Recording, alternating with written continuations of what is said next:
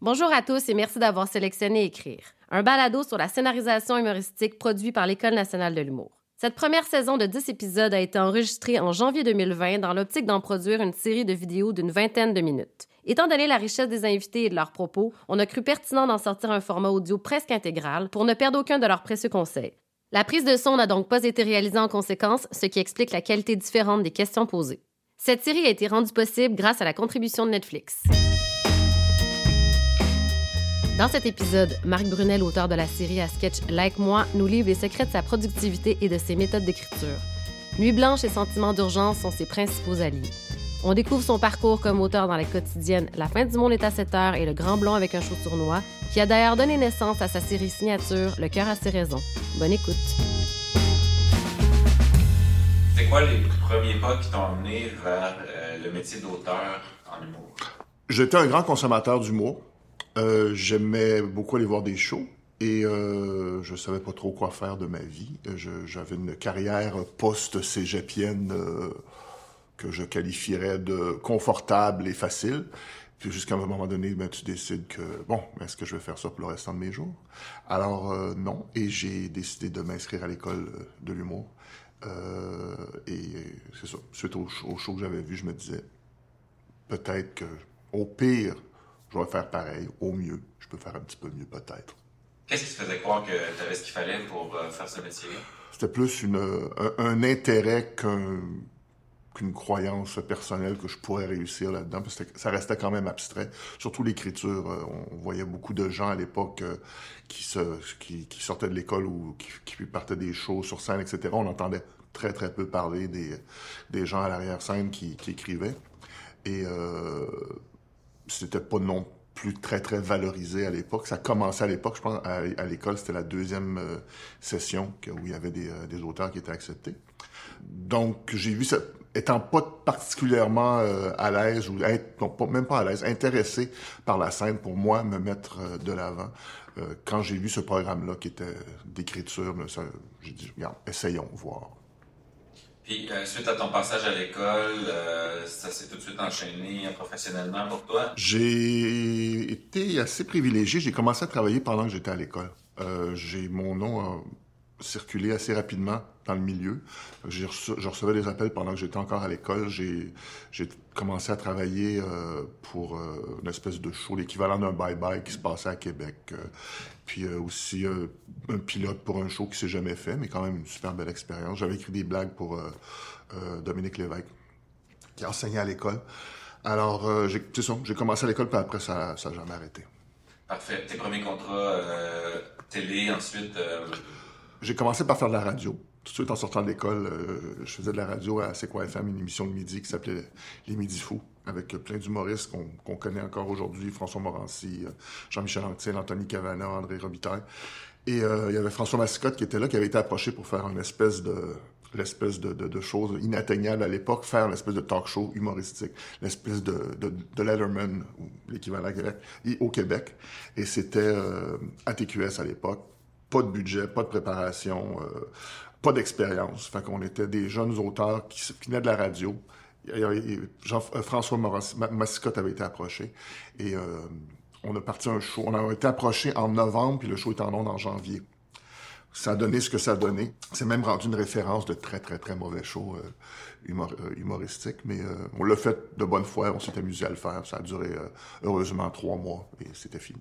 Puis ensuite, t'as as commencé assez rapidement... ben, Qu'est-ce qui est venu ensuite? Raconte-moi un peu. Ben, au début, je travaillais beaucoup je, de, de, de front. Je, je travaillais à la radio le matin. L'après-midi, je travaillais sur un show après ça, un show de télé qui, s- qui était pour devenir euh, une sitcom qui s'appelait Majeur et vacciné, qui euh, par la suite est devenue Catherine, euh, auquel j'ai pas participé à Catherine, mais euh, Majeur et vacciné, je faisais ça avec Stéphane Dubé. Et le soir, je travaillais sur le one-man show, de, le soir, les fins de semaine, sur le one-man show de Anthony Cavana. Fait honnêtement, je faisais ça euh, 7 jours par semaine euh, à ce moment-là.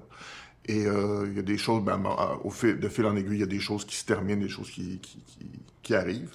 Euh, donc j'ai continué à faire de la radio pendant un bout. Euh, Major est vacciné, a décollé pendant un an. Ça a été quand même un, beau petit succès, mais qui a duré seulement une, saison. Et par contre, ce format-là de, sitcom, moi, me parlait pas du tout. Ça m'intéressait pas du tout, du tout. L'espèce de, décor presque de théâtre avec trois caméras, c'est une forme d'écriture qui m'intéressait pas. Je le faisais, puis j'ai fait du mieux que je pouvais, puis ça, ça a donné ce que ça a donné. On était quand même content du résultat, mais c'était pas là que je voulais m'en aller du tout, du tout. Quand il y a eu la possibilité que le personnage de Catherine devienne une sitcom en soi. Moi, j'ai décidé de me détacher du projet pour partir euh, explorer autre chose. Et à partir de là, ben, c'est là que j'ai euh, commencé à travailler sur La fin du monde est à 7 heures. Euh, et puis là, ben, j'ai pas arrêté avec M. Labrèche pendant 18 ans. Parle-moi du processus, un peu d'écriture, La fin du monde est à 7 heures, comment ça fonctionnait? c'était un travail à plusieurs mains. Euh, c'est très étrange. Le, le, tout de la fin du monde est à 7 heures est très, très, très bizarre comme bébite euh, télévisuelle. Euh, c'est pratiquement tous des gens qui avaient peu ou pas d'expérience euh, dans ce domaine-là, et même au niveau de la production et devant les caméras. Et on s'est développé une façon de fonctionner qui allait avec le show qu'on devait faire. il y a personne qui est arrivé, il y avait personne qui avait l'expérience pour nous dire euh, un show comme ça, c'était comme ça qu'on devrait le faire ou quoi que ce soit.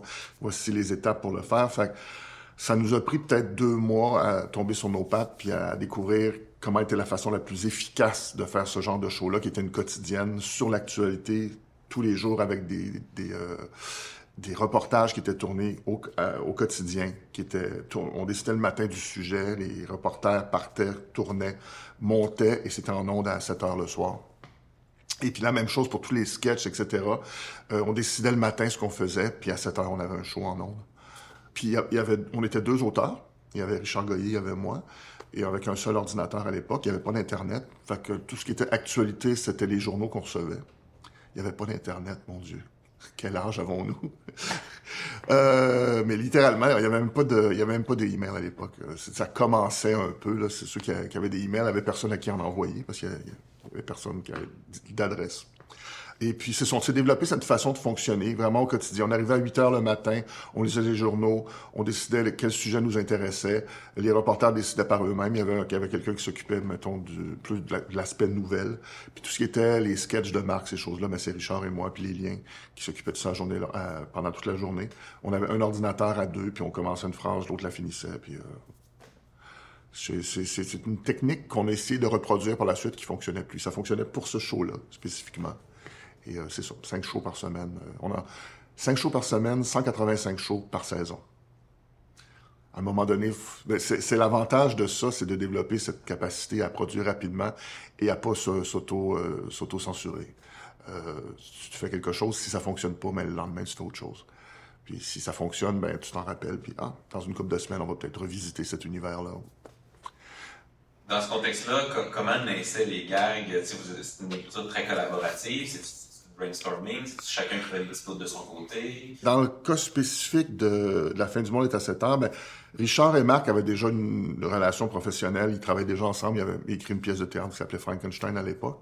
Moi, je suis arrivé, euh, je me suis joint à eux. Et honnêtement, nos, nos types d'humour se sont rapidement mariés un à l'autre. Puis, euh, je pense que ce qu'on écrivait, c'était toujours la même voix. Que ce soit Richard, moi, ou ce qui venait de Marc, c'était toujours dans le même sens, la même voix. On avait comme trouvé ce ton-là qui, a, qui est devenu un ton euh, très, euh, très typique pour Marc qui a développé au fil des ans et qui lui appartient, mais euh, on avait tous un petit peu adopté cette façon de fonctionner-là. Donc, euh, littéralement, on n'avait même pas le temps de travailler chacun de notre côté. On, écrivait, on s'assoyait devant l'ordinateur et on écrivait. Et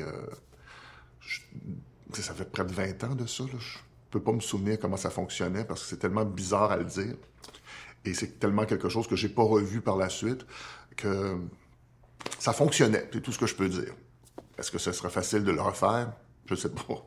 Ben, c'est ce que, comme, ça rejoint un petit peu ce que je disais tantôt, pour avoir, savoir si c'était drôle dans un contexte comme ça, c'est qu'on pouvait pas se poser de questions. Ça, ça allait tellement vite qu'à un moment donné, c'est un muscle. C'est un muscle qui se développe. comme je disais, plutôt 185 euh, épisodes par saison, 5, 5 épisodes par semaine.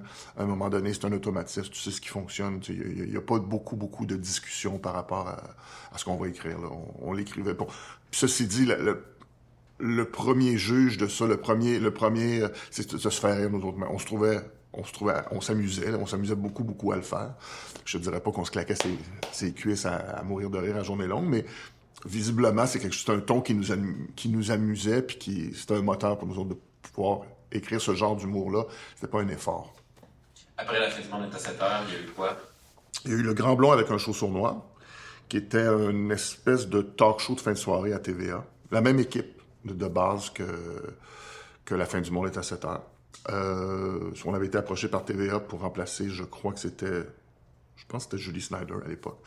Et puis donc pour faire un show de fin de soirée, un talk show qui a duré trois ans, même un petit peu le même principe, quatre shows par semaine, donc euh, on a fait, c'était comme 160, 150 shows par année.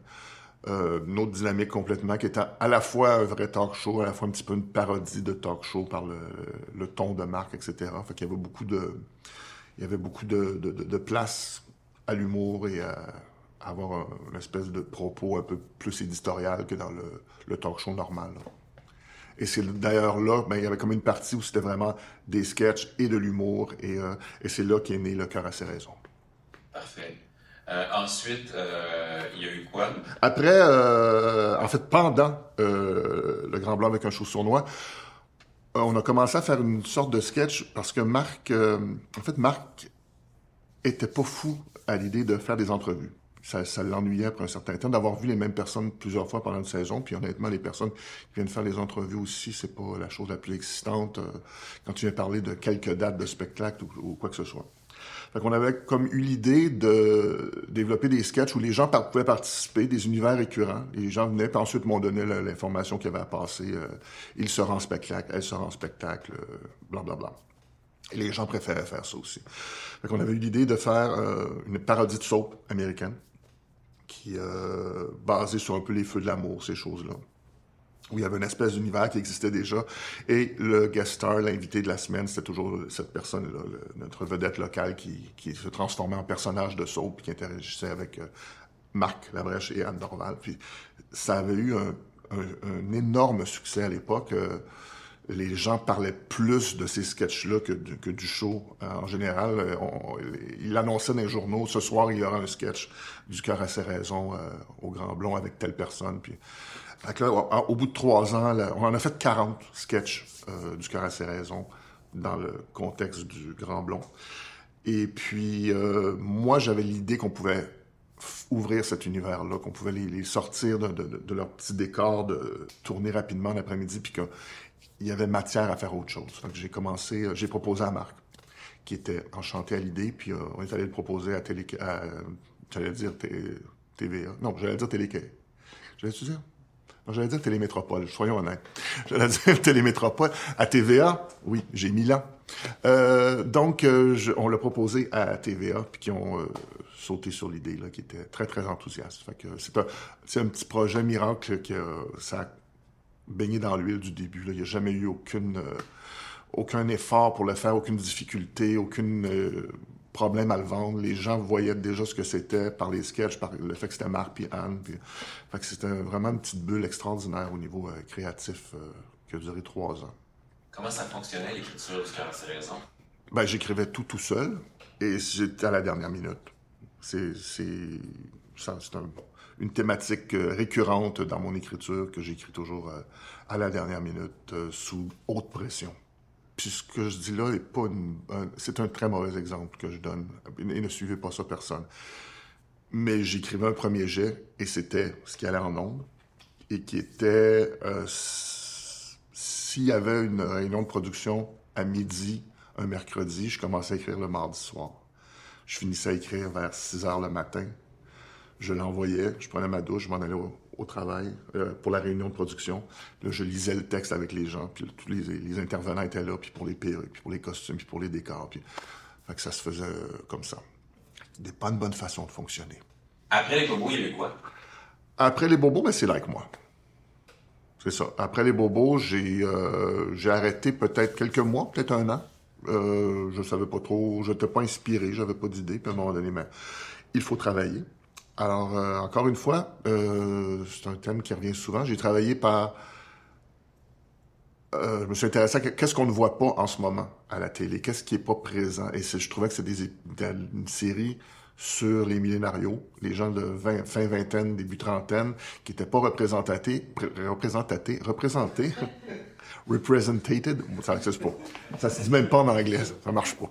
Représentés euh, à la télé, on les c'est des gens qu'on voyait pas. Et quand on les voyait, ils étaient dans des téléromans de, de, de madame où euh, ils étaient vraiment euh, jugés pour euh, qui ils étaient, puis ils étaient accessoires. Mais là, je voulais faire un show sur ces gens-là, mais pas d'avoir le regard d'un gars de 50 ans, que ce soit un show vraiment pour eux, avec leurs leurs préoccupations et euh, leurs intérêts, et que je voulais pas que ça paraisse que c'est moi qui l'écrivais, que c'est un gars de 20 ans plus vieux que autres qui l'écrivait. Fait le but, c'était de faire, c'était de faire un show pour eux autres.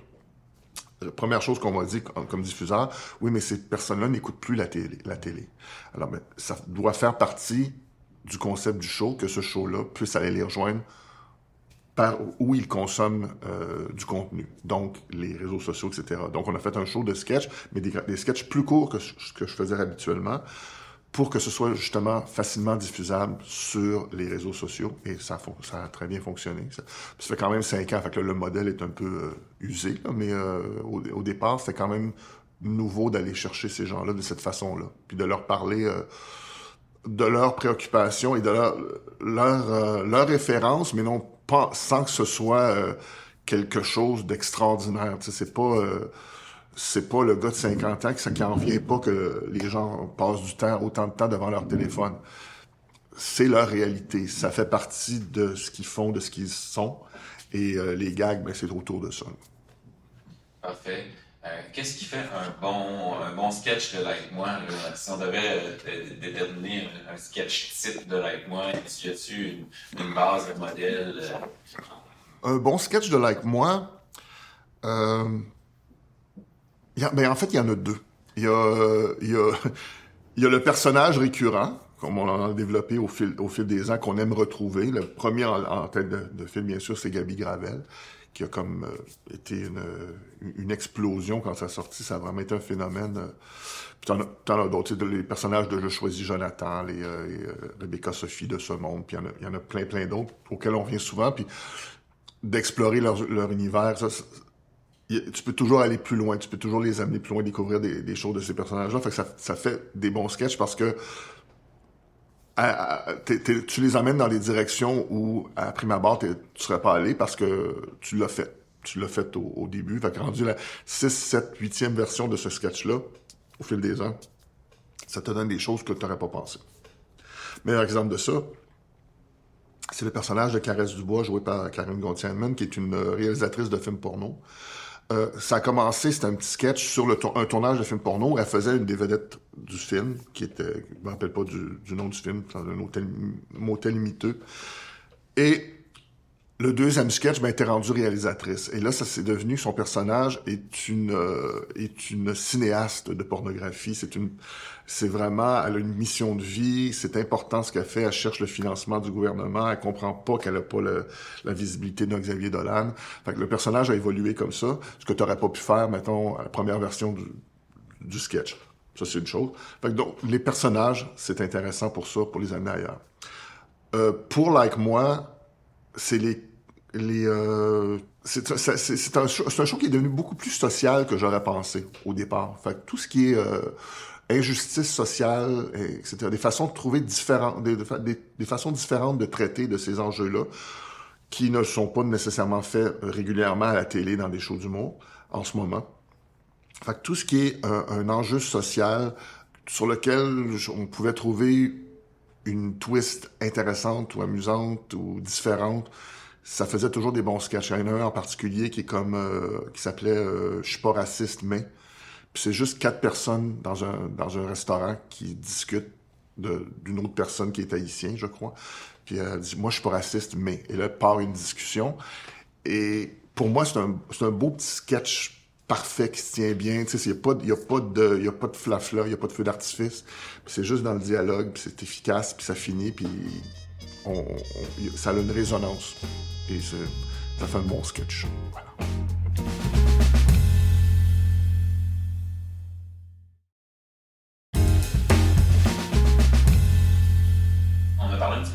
Personnages. Dans moi, c'est une des choses qui fait, qu'un sketch est bon, un personnage récurrent. Mais qu'est-ce qui fait un bon Qu'est-ce qui fait un bon personnage euh, Au départ, un point de vue?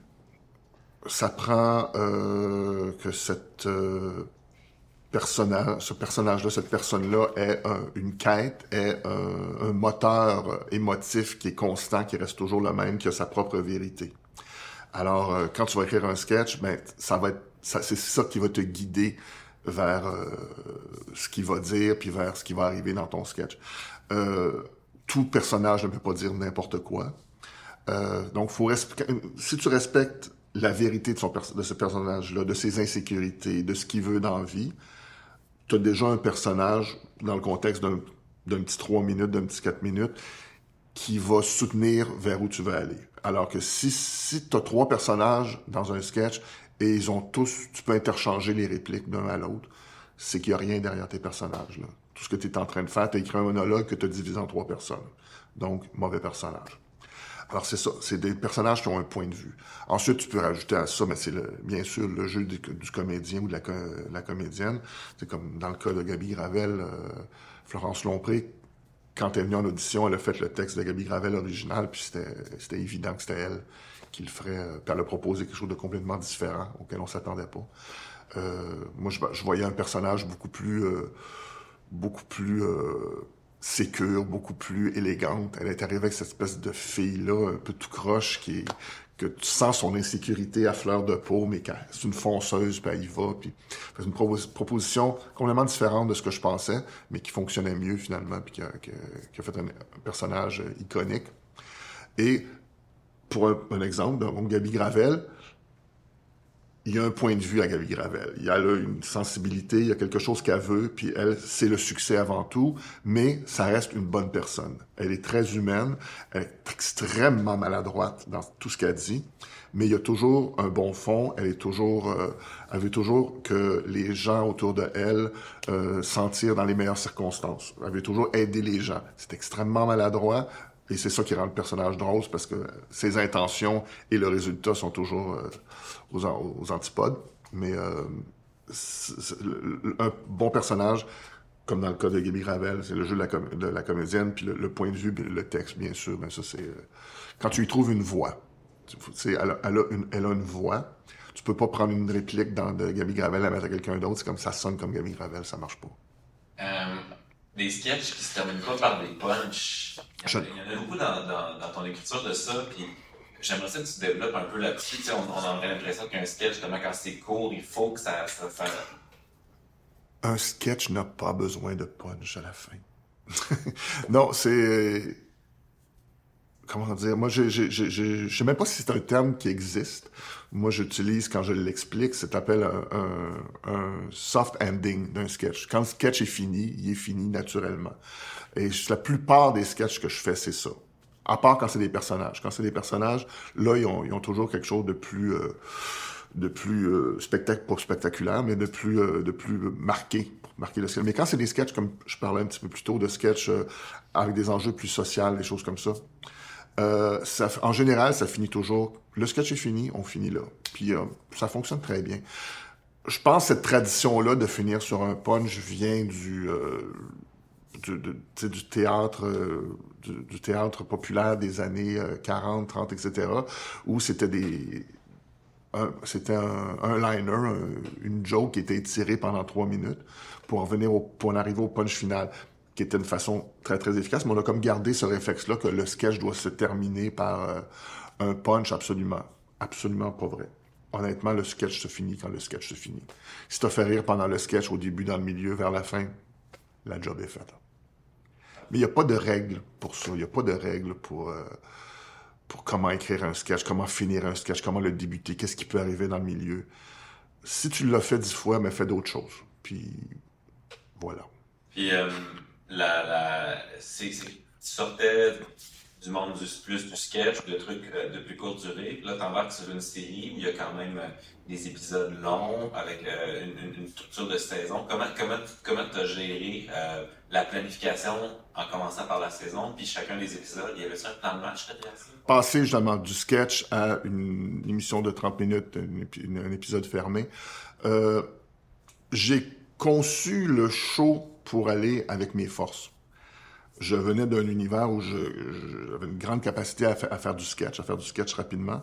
Alors j'ai commencé à travailler le cœur à ses raisons comme des sketchs. Alors les scènes étaient des sketchs pour moi. La, ligne narrative, la ligne dramatique était secondaire, utile et nécessaire, mais secondaire pour mon premier jet. Ça commençait toujours par, OK, ce serait le fun qui participe à un quiz et qui... Euh, qui, qui, qui, qui ait un, je sais pas, un, un, meurtre. Oh, bon, ok, je vais travailler avec ça.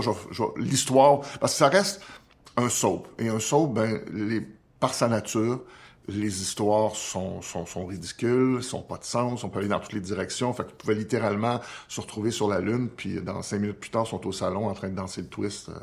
Fait il y avait la, nature, le choix qu'on avait fait de faire ce show-là ouvrait la porte à vraiment faire n'importe quoi dans le meilleur, sens du terme. Fait que j'étais pas coincé dans une dans une espèce d'arc dramatique euh, classique où j'aurais dû euh, m'occuper que tout arrive au bon moment. On y allait vraiment euh, selon l'efficacité pour cet épisode-là. C'est quoi les scènes fortes, les scènes, les sketchs forts dans, cette, dans cet épisode-là? Et le but était toujours de qu'il n'y ait jamais un moment inutile. Si on ouvre une porte, il va arriver quelque chose quand on ouvre la porte. La poignée va te rester dans les mains, la porte va tomber, euh, elle n'ouvrira pas du bon bord. Tout, tout, tout, tout, tout était exploité euh, pour euh, que chaque moment soit humoristique. Ce qui fait que, secondairement, l'intrigue était euh, là, présente, mais accessoire. Euh, c'est pour ça que si on regarde encore aujourd'hui sur YouTube, etc., il y a des scènes qui se tiennent très très bien comme sketch euh, du cœur à ses raisons. Euh, il n'y a pas besoin de contexte, c'est juste drôle parce que c'est drôle. Parce que les comédiens qui sont dedans sont géniaux, puis euh, c'est juste absolument ridicule. Concrètement, quand tu t'assoyais à l'ordi pour écrire le cœur à ses raisons, t'écrivais premier jeu aussi. Comment ça fonctionnait? Le cœur à ses raisons, euh, oui, c'est à peu près la chose que j'ai écrit qui demandait le moins de, de préparation ou de je m'assoyais, j'écrivais. Euh, J'avais des peut-être quelques flashs de scènes qui pouvaient être intéressantes pour un épisode, euh, pour remplir un épisode, mais j'avais une idée générale au niveau de l'intrigue où il fallait que ça se rende, mais dans le cœur à ses raisons, ce qui est important, c'était le gag, c'était le punch, c'était le visuel, c'était l'humour était de l'avant, l'intrigue était secondaire. Tous mes efforts allaient vers faut que ce soit drôle. Comme je mentionnais, euh, si on ouvre une porte, il fallait que ce soit drôle. Si on se fait une toast, il fallait que ce soit drôle. Si on s'assoit sur une chaise, il fallait que ce soit drôle. des fois, c'était juste la, la, chaise va trop craquer. C'est juste ça. Puis ça marchait. Puis les scènes sortaient de ta tête à tes mains, toutes dialoguées. Dans le fond, ton, écriture, c'est. Moi, je suis un gosseux. Je, je, je commence à écrire ce que j'ai qui en général va être dans le milieu de la scène ou dans le milieu d'un épisode, puis je vais broder autour de ça. Puis là, si ça ne marche plus, je le mets de côté. Alors, je, vais faire comme des brainstorms à une personne sur papier directement. Et à un moment donné, tu as deux petits bouts de phrases qui vont se coller ensemble. Tu as deux idées qui vont aller ensemble. À un moment donné, tu vas avoir un amalgame. Visuellement, même, le premier, la première fois que je passe dessus, c'est vraiment des petites lignes courtes. À un moment donné, après quelques heures, c'est des petits paragraphes et des, des d'idées qui, qui, se rejoignent. Puis après ça, je commence à jouer avec ça comme des blocs. Ça, ça va aller là, ça, ça va aller là. Puis euh, en, bout de, en bout de ligne, ben, ça donne euh, un sketch ou un épisode qui se tient. Les dialogues apparaissent tôt. Les dialogues, pour moi, c'est ce qui est le plus important. Je commence toujours, toujours, toujours par les dialogues. La structure vient à la fin. Les deux sont essentiels. La, beaucoup de gens vont commencer par la structure, savoir euh, l'intro, le premier acte, deuxième acte, troisième acte, etc. Moi, je dialogue, j'ai le dialogue, puis ensuite, tout ce qui est structure, pour moi, c'est comme une grille d'analyse que je mets sur ce que j'ai écrit après, puis je fais les ajustements selon ce qui ce qui fonctionne pas. Euh, quand tu, reprenons l'exemple du cœur de ses raisons, oui tu avais déjà une connaissance assez. Euh, je, la, la, plupart des rôles étaient déjà ouais. euh, attribués avant de commencer l'écriture. J'aimerais ça t'entendre là-dessus sur le fait que de savoir qui va jouer les lignes que tu écris, comment ça influence ton écriture de dialogue. Ben, c'est sûr que quand tu connais le comédien qui va jouer le rôle, quand tu as travaillé avec cette personne-là plusieurs années, dans le cas de Marc Labrèche, dans le cas de Anne Dorval, il y a une fluidité qui s'installe, il, y a une facilité. Je les entends, je connais leur, je connais leur rythme naturel, je connais leur façon de, de ponctuer leurs phrases. Je sais que oui, ils vont mettre des accents toniques. Je, je, je, je, je c'est une musicalité que je maîtrise. Dans le cas, mettons, d'un show que j'ai fait plus tard, Like Moi, où quand j'ai commencé à écrire, je connaissais aucun des comédiens. Là, c'est eux autres qui ont dû s'adapter euh, au début à mes textes, puis à force de les connaître, à un moment donné, il y a eu une espèce de, de retour de la balance pour que je m'ajuste à eux, pour que ce soit plus efficace encore. Parfait. Retournons au cœur à cette raison. Euh, y a-tu des procédés humoristiques euh, consciemment auxquels tu, sais que tu revenais souvent? Tu avais-tu des, des, trucs euh, pour, pour rendre des scènes plus drôles ou des choses des procédés humoristiques que tu faisais souvent? En fait, le procédé humoristique, le cœur à ses raisons, c'est très particulier comme show parce que ça, ça, venait à une époque où il y avait un gars, une fille à la télé qui était extrêmement populaire, qui était un, super bon show, mais qui était basé sur les relations hommes-femmes et c'était vraiment basé sur le dialogue. Et en contrepoids à ça, je me disais, il manque peut-être quelque chose en humour en ce moment avec quelque chose de l'humour visuel, du slapstick, du ridicule, du, euh, littéralement de la tarte à crème. Il n'y avait pas ça à ce moment-là.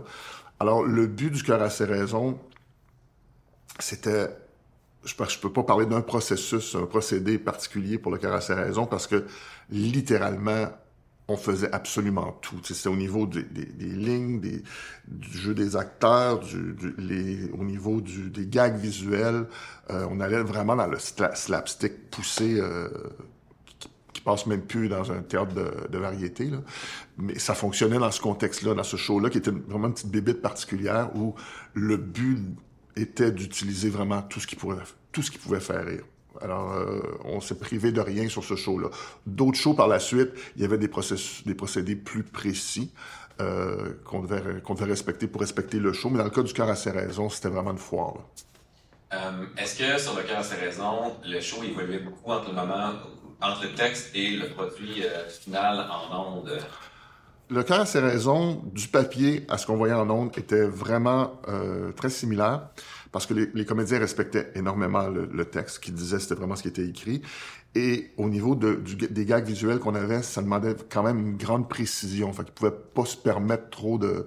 C'est sûr que ça reste des gens comme Marc Labrèche, Anne Dorval, etc. Fait le rapport au, show est égal au mien parce que ne serait-ce que, que, façon de, dire le show, tout ce qu'ils pouvaient ajouter dans la moindre petite crevasse qui était laissée pour euh, pour leur, de, laisser place à leur créativité, ils l'employaient, puis c'était, c'est ça qui, fait, qui a donné toute la, saveur au show.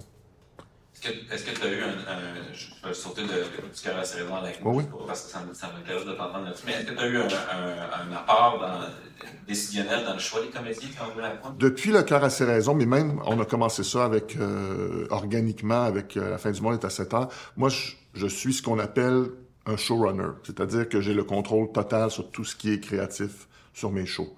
Euh, je choisis les réalisateurs, je choisis euh, les comédiens, je choisis le look du show, j'ai mon mot final à dire sur le montage, sur le son. Euh, et pour moi, c'est la seule façon que je connais de travailler et la plus efficace. C'est de s'entourer de personnes extrêmement compétentes, de les écouter et de collaborer, mais qui aient seulement une vision qui nous emmène à un projet fini, qui est la mienne. En tant que showrunner, euh, est-ce que, est que, tu trouves ça important de t'entourer de personnes qui vont pas hésiter à te challenger un petit peu ou à te, des gens qui te relisent, les réalisateurs avec qui tu travailles? C'est qui les, les, collaborateurs de premier plan dont la vie est importante pour toi? Ouais, c'est ben, essentiel d'être, euh, de s'entourer de gens qui vont te dire la vérité. Essentiel. Moi, je dis toujours aux gens avec qui je travaille, surtout que c'est des gens avec qui je travaille depuis plusieurs années. Si jamais c'est plus drôle, dites-le moi. Là, c'est, ça rend pas service à personne. Ça, je vais peut-être pas content, mais dites-le moi. Euh, j'ai euh, José Fortier, avec qui je travaille depuis 20 ans, qui, que j'avais d'ailleurs engagé comme auteur sur Le Grand Blond avec un chausson noir, qui est devenue productrice sur Le cœur à ses raisons. Et je travaille avec elle depuis 20 ans, puis c'est elle qui relit mes textes, puis s'il y a quelque chose, euh, avais-tu pensé à ça ou avais-tu pensé à ça? Ou ça s'arrête là. Puis c'est José, José est en contact avec le diffuseur si jamais il y a des problèmes au niveau légal ou des directions où j'aurais, pas dû aller pour, euh, à, j'ai nommé une personne qui, au niveau légal, ça pourrait être problématique. Mais à part de ça, euh, puis les réalisateurs qui lisent, euh, et puis eux autres, c'est plus des questions pour être sûr de comprendre vers où ça s'en va. Des fois, faire des propositions par rapport d'un lieu, par rapport d'un style. euh. alors, euh, puis c'est, je suis 100% ouvert aux commentaires, jusqu'au montage. Le, le, le, le- montage, c'est la, la dernière partie de, de l'écriture pour moi, où on prend des décisions qui vont faire que c'est plus efficace. Et puis là, je suis avec le réalisateur, je suis avec le monteur, des fois tu suis avec le monteur, puis c'est, c'est ce qui marche. J'aurais beau gosser sur un gag pendant trois heures que je trouve excellent, puis si tout le monde autour est comme, ouais, c'est correct, on le mettra pas. Puis si quelqu'un a une meilleure idée, n'importe qui, c'est la meilleure idée qui va gagner. Toujours. J'ai l'impression qu'au niveau où tu es rendu, puis avec la, la carrière que tu as, la crédibilité que tu as, ça s'applique peut-être moins, mais parlons peut-être à des projets antérieurs, les fameuses étapes du développement. là, où Ouais. Il y a beaucoup de monde qui ont leur mot à dire. euh, des, Com- comment tu vis ça, l'étape du développement d'une série, d'un projet? Euh, le développement d'une série, ben, à ce point-ci, moi, je suis quand même dans une situation euh, particulière et privilégiée où j'ai pas trop de travail à faire pour, euh, pour vendre un projet. Au-delà de la machine qui existe, que tout le monde connaît, d'écrire d'écrire un projet, puis de le soumettre à un producteur qui va y croire, puis qui va l'amener à un diffuseur, c'est au fil des ans, l'important, au fil des ans, se bâtir un réseau d'avoir des gens que tu connais autour de toi, que ce soit des réalisateurs, des producteurs, d'autres auteurs, des comédiens. qui, À un moment donné, tout se rejoint, tout, est, tout est, euh, tout, tout est euh, connecté. C'est comme ça que, que, ton, en, faisant circuler ton nom comme ça, en travaillant avec des gens comme ça, que même si t'es pas présent, même si t'es pas là à toutes, les étapes du développement, ton nom sur un papier vaut quelque chose. OK, je sais pas, je connais pas le nom, mais ah, cette personne-là a travaillé avec telle personne, il a fait telle personne, il connaît telle personne, on m'a conseillé cette personne-là. Ce qui est très, ce qui est pas évident pour les auteurs parce qu'on c'est un métier solitaire où on peut facilement travailler de chez eux, de chez, de chez soi euh, à temps plein et envoyer nos textes euh, et on n'a pas besoin de voir personne.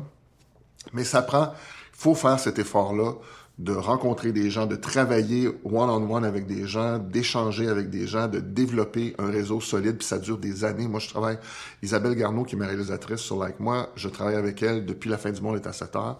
Euh, on a fait La fin du monde ensemble, on a fait 3600 secondes ensemble. Euh, puis en plus, je rencontre des nouvelles personnes aujourd'hui, comme Jean-François Chagnon, qui est réalisateur aussi, que j'ai connu avec Like Moi, qui maintenant fait partie de ce réseau-là que je considère, moi, essentiel pour créer, pour écrire. Parfait. Euh, à, à tes débuts, quand tu as commencé, as-tu des mentors, des gens qui t'ont euh, sur- sous leur aile ou qui t'ont inspiré? Au niveau des gens qui m'ont inspiré quand j'ai commencé à travailler, mais euh, au tout début, je travaillais vraiment avec des gens, des contemporains à moi, fait qu'on était tous pas mal au même niveau. C'est quand j'ai commencé à travailler avec Marc Labrèche, euh, qui est con- contemporain à moi aussi. On a peut-être trois ans de différence, mais juste euh, de voir euh, travailler, de voir euh, c'est une espèce de talent brut, de malade mental, que faut que toi tu sois à coche, faut que tu accotes le niveau, faut que tu restes à son niveau et idéalement pouvoir l'amener ailleurs aussi. Alors, euh, ce qui m'a le plus affecté, transformé, changé, inspiré, je dirais que c'est le talent de Marc, euh, travailler avec Marc. Même si ça n'a jamais été une relation de il me disait quoi faire ou quoi que ce soit, ça allait dans les deux sens. Juste travailler avec ce, niveau de talent-là, euh, en anglais, c'est up your game, c'est comme tu essaies d'être à la hauteur et euh, ça m'a apporté beaucoup, beaucoup. Il n'y en a pas beaucoup de ça au Québec, des showrunners. Pourquoi? Tu regardes les grosses productions américaines, c'est, quelque chose d'acquis. Chaque show, chaque série a son showrunner, mais un, ici, on n'a pas les moyens euh, de, de nos ambitions, je dirais.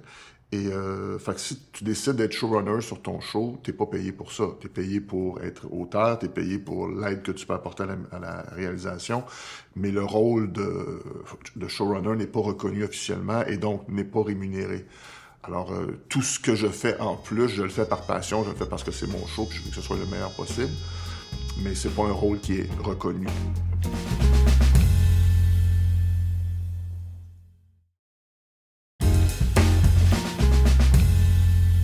On va, on va passer à, à la suite. Donc, après le cœur à ses raisons, Ouais. euh, où, tu, où voulais-tu aller, puis comment ça s'est concrétisé? Euh, après le cœur à ses raisons, le cœur à ses raisons a duré trois ans.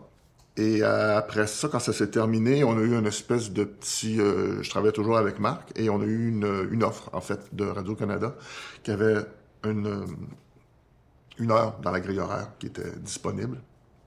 Alors, on nous a approchés pour savoir ce qu'on voulait faire. On avait relativement peu de temps pour développer un show. C'était un show d'une heure, une fois par semaine. Alors, euh, qu'est-ce qui fonctionnait le mieux pour nous? Ben, c'est de retourner au sketch. C'est ce qui se produisait le plus rapidement, qui était le plus efficace pour nous, puis qu'on savait qu'on pouvait développer un show intéressant en les quelques mois qu'on avait pour, euh, pour le faire. Alors, euh, on a décidé de faire ce show-là qui était, au départ, se voulait une espèce de rappel un peu de la fin du monde est à 7 ans, mais qui est devenu quelque chose de complètement différent. Alors, au départ, on devait parler plus d'actualité puis de, de, ce qui se passait dans, dans les nouvelles. Et c'est devenu finalement une parodie de, de la télé en général. Alors tout ce qui était téléroman euh, de l'époque, tout ce qui était personnalité publique, tout ce que on utilisait ça comme on utilisait les nouvelles comme prétexte pour présenter des parodies de, de shows télé ou de, de commerciaux ou de, de personnes publiques. Euh, et c'est euh, c'est quelque chose qui s'est fait en, qui s'est développé. C'était pas l'idée qu'on avait à la base, mais en le faisant, ça s'est développé en quelques mois puis c'est devenu ça. Puis, euh, en reprenant ma question par le moment, tu l'as pas nommé le 3600 secondes d'extase. Okay. Euh, comment ça fonctionnait l'écriture sur 3600 secondes d'extase? Sur 3600 secondes d'extase, euh, c'était encore une fois une production qui demandait de travailler très très vite. Alors là, je travaillais avec euh, Raphaël Germain, que je connaissais depuis la, la, fin du monde est à 7 heures, qui travaillait avec moi quelques jours par semaine. Et euh, là, le lundi, on se rencontrait, on regardait ce qu'il y avait dans l'actualité ou simplement quel chose où ça nous tentait de parodier au niveau d'un téléroman, d'une pub ou quoi que ce soit. Là, on de tableau, puis on faisait des, mix and match. Quelle, quelle, quelle nouvelle pourrait aller avec quelle parodie? Les liens étaient extrêmement ténus et parfois même complètement inexistants. Mais euh, c'était notre, processus comme ça. Puis ensuite, on commençait à travailler euh, les... Euh, les sketchs chacun de notre côté. Euh, Raphaël en faisait, moi j'en faisais. Ensuite, il me donnait ses textes, je les travaillais pour les mettre dans le ton euh, plus dans mon ton. Euh, et puis ensuite, on écrivait les, liens du show, tout ce que Marc, quand, Marc présentait un, chroniqueur, présentait un topo, quoi que ce soit. Ça aussi, c'était comme des petits sketchs en soi qui on écrivait à la dernière minute. Puis ça, ça, ça nous amenait du lundi au... Les liens, on finissait de les écrire le samedi. Puis euh, on les tournait le lundi suivant avec les sketchs qu'on avait tournés la semaine précédente. Fait que, ça. Puis ça, ça, ça, ça, a duré combien de temps, ce, ce show-là? 3600 secondes a duré, euh, je crois, trois saisons et demie. Je crois. Oui, c'est ça, trois saisons et demie. C'était supposé être un show de remplacement pour euh, une demi-saison de l'hiver de février à mars, puis finalement, on a fait trois ans après ça. Ensuite, il y a eu quoi? Ensuite, il y a eu Les Bobos, toujours avec Marc Labrèche et Anne Dorval, qui était... Euh, là, c'était une espèce de... Ce qui est différent avec Les Bobos, c'est qu'on avait un, sujet de départ, qui était la classe euh, socio so sociale, de, les bobos, c'est-à-dire les, bohèmes... Euh, comment ça s'appelle, non? Les, bourgeois bohèmes, qui... euh, qu'on voyait de plus en plus, qui, qui, était un nouveau phénomène, no, nouvellement nommé. C'est un phénomène qui existait déjà, mais nouvellement nommé, les bobos. Euh, ces espèces de gens qui ont, qui ont plus d'argent, qui s'intéressent à, tout, à toutes les nouveautés euh, technologiques, euh, sociales, culturelles, qui vont toujours être euh, à l'affût de ce qui s'en vient, puis qui sont toujours euh, dans les bons restaurants, qui connaissent les bonnes personnes. Alors, on a eu l'idée de faire une espèce de show qui, qui juste suivre la vie d'un couple ces gens-là, qui, qui, euh, qui seraient Marc et Anne.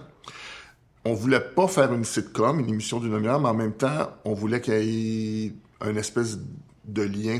C'était des sketchs, mais c'était toujours dans le même univers. Ça se rapprochait un petit peu de, de Un une euh, dans le sens que euh, on pouvait passer d'un sujet à l'autre parmi, les sketchs, mais ça restait toujours les mêmes personnes avec les mêmes, les mêmes intentions, les mêmes, les mêmes quêtes, etc. L'inspiration, ça vient de où? L'inspiration, pour moi, ça vient de la nécessité, la nécessité de devoir produire quelque chose.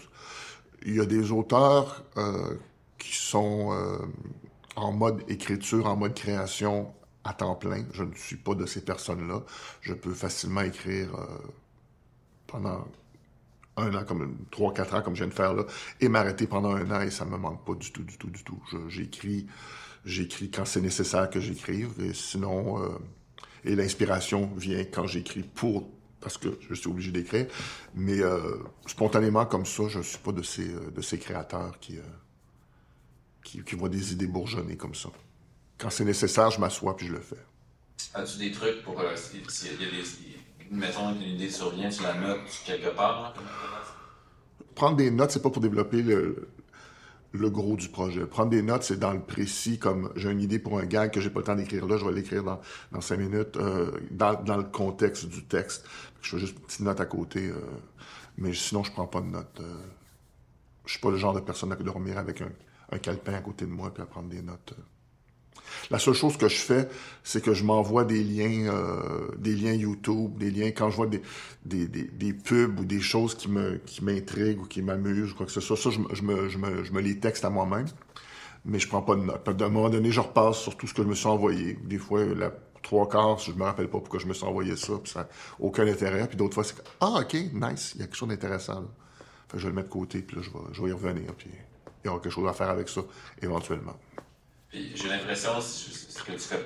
Fais-tu de la recherche préalablement à l'écriture ou tout ça, ça, se passe dans un seul et même processus? Je fais pas de recherche euh, spécifique sur un projet, mais parce que quand quelque, quand quelque chose m'intéresse pour que je travaille dessus, c'est déjà quelque chose que je connais assez bien, quelque chose qui va m'intriguer, quelque chose qui va me, qui va résonner, puis qui va, que je trouve que dans un contexte autre pour être intéressant mais euh, je vais pas me mettre à étudier un sujet particulier parce que je trouve que ce serait intéressant que moi j'écrive dessus.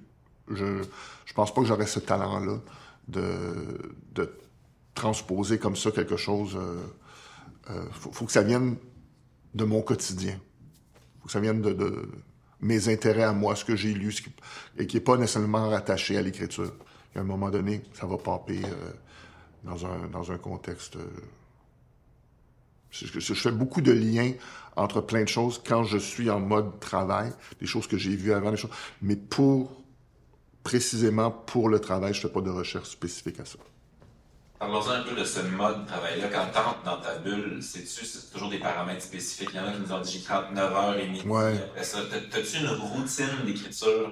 Décris-moi là. Malheureusement, je n'ai pas de routine. Je, comme mentionné plus tôt encore, j'ai je travaille à la pression. Je travaille euh, avec la date de tombée euh, devant mon nez. Euh, sinon, il n'y a rien à faire. Je, je, vais me mettre dans des situations impossibles pour ne rien faire. Quand je m'y mets, je travaille relativement rapidement, mais euh, j'ai pas d'heure précise parce qu'encore une fois, je me mets toujours dans une situation où je dois écrire à la dernière minute. J'admire énormément les gens qui ont cette discipline-là de pouvoir euh, se lever le matin puis de, de 10h à midi, euh, j'écris et de 15h à 17h. Je suis pas capable de faire ça. Trop de, trop de choses m'interpellent. Ça se passe où, cette dernière minute-là? T'es toujours chez toi, dans des cafés, dans des moi un peu euh, comment ça se passe? Si euh, je suis pas trop pressé, je vais travailler au bureau, à la maison de production avec qui je, travaille. Si je suis pas trop pressé, parce que ça me permet de voir du monde et de, de décrocher très, très souvent pour aller euh, jaser hein, de tout, de tout et de rien. Puis si je suis vraiment pressé, là, là je travaille de chez moi. Parce qu'il faut pas que je sois dérangé. Puis je, je me lève, j'écris, et je me couche, et je me lève, et j'écris. Juste la description de ce qui s'en vient après Like Moi, la répétition, une productrice passionnée, des, des influenceurs passionnés, c'est ça. ben, c'est ça. Parle-moi de ce qui s'en vient.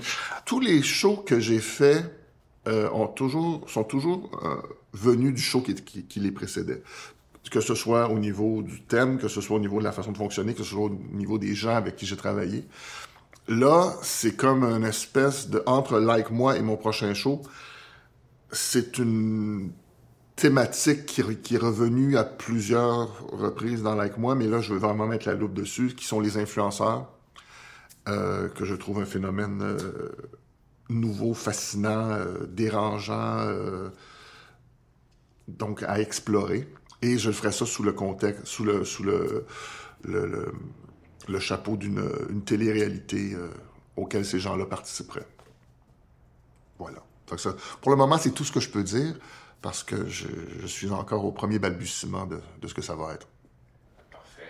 On était sur les bobos.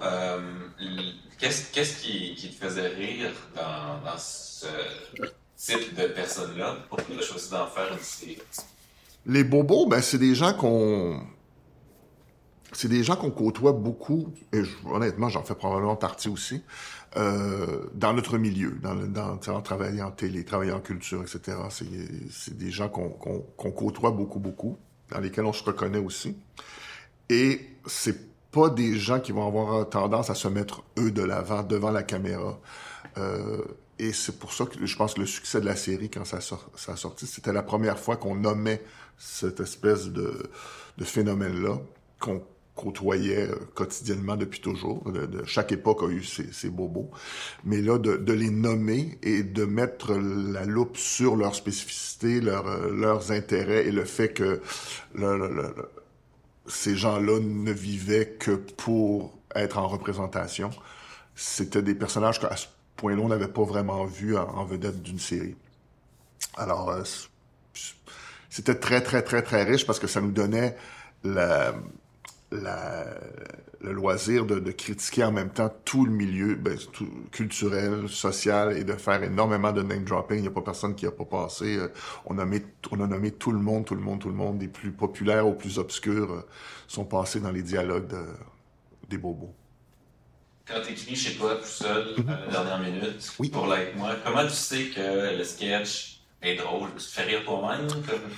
Pour savoir si un sketch est efficace quand je suis seul et abandonné devant mon ordinateur à 2 heures du matin, euh, honnêtement, c'est l'expérience. C'est d'en avoir tellement écrit que du meilleur de mes connaissances, ça va fonctionner. Des fois, on a des surprises extraordinaires, quelque chose que je croyais qui était euh, bien s'avère être extraordinaire par le jeu des, comédiens, par les choix du réalisateur sur le plateau. ça, donne un rythme, ça donne vraiment une profondeur, une, des dimensions différentes au sketch. D'autres fois, des sketchs sur lesquels j'avais tout misé, puis moi, c'est bon, c'est bon, c'est bon. Je le regarde, comme, eh, correct. Puis, euh, c'est ça. mais c'est l'expérience. À un moment donné, tu t'en as tellement fait que tu as une bonne idée de ça devrait fonctionner. La surprise agréable, c'est quand ça fonctionne beaucoup mieux que tu pensais. Et des fois, c'est le contraire. Comment sais-tu quand c'est le temps de terminer un projet, de, passer à autre chose? Je pense qu'en général, l'auteur va se tanner du projet avant les spectateurs. J'espère. Euh, mais quand toi, quand toi, tu commences à voir que tu, te répètes ou tu es allé au bout, il n'y a plus de... Ou si, pour faire avancer les choses, pour, pour, pour, pour rafraîchir ton show, il faudrait vraiment que tu fasses pratiquement table rase, puis que tu recommences, puis que tu revois ta façon, regarde, fais un autre show tant qu'à ça. Tu as fait le tour avec ça. Puis ça va être beaucoup plus efficace de recommencer avec du nouveau monde, des nouvelles idées, des nouvelles... Euh, considérant tout ce que tu as appris avant sur le show que tu viens de faire. Mais euh, quand, quand, quand, tu commences à te, à te répéter, bien sûr, je suis le pire exemple à dire, pour dire ça, parce que j'ai une tendance à user beaucoup de répétitions dans mes textes. C'est un procédé comique que, que j'aime beaucoup. Euh, que j'utilise beaucoup, beaucoup, beaucoup. Voilà. Si tu avais un conseil à donner à, un jeune qui débute dans le métier et qui aimerait être auteur en télé, faire un peu le genre de que tu fais ses propres projets, etc. La réponse la plus simple, c'est d'en faire, mais euh, encore une fois, le contexte a changé depuis 30 ans. Moi, quand j'ai commencé, c'était de travailler avec un, un, humoriste pour débuter, écrire des liners, écrire des choses comme ça, spécifiquement pour l'humour. Euh, pour ensuite euh, former, ça revient un peu à ce que je disais, hein, former une espèce de petit réseau que si cette personne-là a un show, a des participations à faire sur un show télé, sur des capsules ou quoi que ce soit, c'est avec toi qu'il va travailler pour écrire ces shows-là. Toi, ça te donne cette expérience-là, cette, cette légitimité-là de travailler en TV, de rencontrer d'autres personnes-là. Vraiment, il n'y a pas de raccourci. Commencer en bas de l'échelle, travailler avec des humoristes qui font de la scène, pour moi, ça reste la meilleure façon de rencontrer des gens, d'évoluer avec eux autres, de les faire évoluer. Et euh, les humoristes qui font de la scène, qui sortent de l'école aujourd'hui, c'est ceux qui vont commencer à faire de la chronique dans un an, deux ans, trois ans, puis qui vont faire ah, là la chronique, mais il y en a là-dedans qui vont sortir, qui vont participer à des sitcoms, à des shows télé, à des galas, etc., qui vont toujours avoir besoin des auteurs. Et à un moment donné, ben, il y a une synergie qui se et une chimie avec certaines personnes, puis euh, toi, tu es assez connu pour partir tes propres projets puis aller ailleurs. Alors, euh, pas de raccourci, il faut commencer euh, avec ce qui est le plus simple et le plus, le plus accessible, les humoristes, et ça fonctionne comme ça. Pourquoi t'écris de l'humour? Pourquoi j'écris de l'humour? Ben parce que j'aime l'humour. Je, c'est quelque chose qui, de, de tout temps, m'a, m'a intéressé. Si j'ai quelque chose à, consommer au niveau de, de télé ou quoi que ce soit, mon premier choix sera toujours de l'humour pour moi. Je pense que c'est très large ce qu'on peut faire avec l'humour. On peut aller dans l'humour dramatique, on peut aller dans l'humour social, on peut aller dans le, le juste niaiseux et c'est une écriture qui est extrêmement précise, que ce que je ne suis pas du tout dans la vie en général, mais là-dessus, j'ai une rigueur euh, maniaque par rapport à, une phrase, par rapport à comment tourner un gag, par rapport à ce qu'on doit montrer à quel moment. C'est cette euh, cette rigueur-là et je l'ai pas dans ma vie en général comme je comme je mentionne, mais je là-dedans, elle a sa raison d'être et c'est quelque chose que j'aime.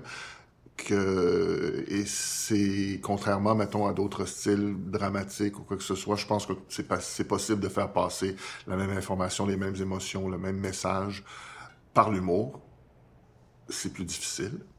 Euh, et c'est pour moi plus, euh, plus valorisant d'arriver à quelque chose, à faire passer un message par l'humour. C'est tellement, valorisant. OK, mission accomplie. J'ai réussi quelque chose euh, dans ce petit moment-là, ces petites trois minutes-là. J'ai pas juste fait rire le monde, j'ai peut-être fait réfléchir. Euh, et ça, c'est euh, fort agréable. Tu me disais plutôt que tu consommes beaucoup d'humour. c'est la raison pour laquelle tu en fais, c'est parce que tu aimes ça, d'avoir quelqu'un qui traite là-dessus. Est-ce que tu consommes de l'humour d'ailleurs dans le monde? Puis si oui, comment le Québec se situe par rapport aux autres selon toi? Oui, ben je consomme de l'humour euh, de partout, autant d'ici qu'américains, britanniques, français moins, qu'ils sont pas drôles, mais en tout cas. non, mais ils font d'autres belles choses. Ils font du bon pain, des choses comme ça. Mais non, mais euh, j'ai plus un, un univers euh, humoristique anglo-saxon. Mes inspirations, c'est vraiment plus américain, euh, britannique, et euh, comme je pense une grande, grande partie des gens qui, qui écrivent du stand-up ou qui écrivent de l'humour. Et comment on se compare ici? Ben, au niveau de la scène, très avantageusement, je trouve. Ce qui se passe sur scène, tu regardes des stand-up, honnêtement, là, on est, on est vraiment, vraiment euh, égal, sinon souvent supérieur à bien des choses que tu vois ailleurs. Euh, pour la télé, au niveau de l'écriture, euh, je te dirais qu'on n'a pas les moyens, les mêmes moyens. Tu sais, pour un stand-up, t'écris, t'écris pour la scène, etc. On n'a pas les moyens ici pour la télé d'avoir des équipes de, de 10, 12 writers top humour, avec un showrunner en plus qui dirige le tout. On n'a pas ce luxe-là ici, on peut pas se le permettre. Et c'est sûr que des gens de talent, on va, ce qu'on souvent les retrouver en écriture au cinéma dans des projets plus personnels. Tu sais, as Eric Boulian, par exemple, ou euh, d'autres personnes comme ça, qui sont vraiment en train de se, créer un créneau où ils peuvent exprimer par eux-mêmes euh, ce qu'ils ont à faire. Puis je trouve que c'est c'est intéressant, puis c'est bon, c'est bon ce qu'ils font. Euh, au niveau de la télé, on n'a pas les budgets pour aller au bout de ce qu'on pourrait faire. Euh, on a le talent en écriture, on a le talent en réalisation, on a le talent des comédiens, on n'a pas les budgets pour monter des équipes comme ça fonctionne ailleurs dans le monde. Euh. Alors, ce qu'on fait avec ce qu'on a est remarquable. Ce serait quoi, là? T'as pas de contraintes de temps, de budget, de, de, de, de, euh, de censure, quoi que ce soit? Ton projet rêvé comme auteur, si tu pouvais le faire, ce serait quoi? Ben, sur papier, euh, un, un, film à grand déploiement à 200 millions ou une petite comédie à, à 3 millions, sur papier, c'est pas mal la même chose à créer. Là. À mon niveau, au niveau de l'écriture, euh, c'est où l'inspiration m'amène, c'est qu'est-ce, qu'est-ce qui qu'est-ce qui allume le moteur puis qui fait que ok il y a quelque chose là puis je peux l'amener à bout mais tu sais que ce soit un film de Marvel à 200 millions quoi que ce soit si l'inspiration est pas là. Fait que c'est mon projet de rêve, c'est le projet qui coule, qui, qui, qui, vient de qui, qui, est vraiment organique et qui euh, que je, je, le sens. Ça, c'est un luxe. Il n'y a pas d'argent pour payer ça. Merci d'avoir écouté ce balado. Le projet Écrire est produit par l'École nationale de l'humour grâce à la contribution financière de Netflix.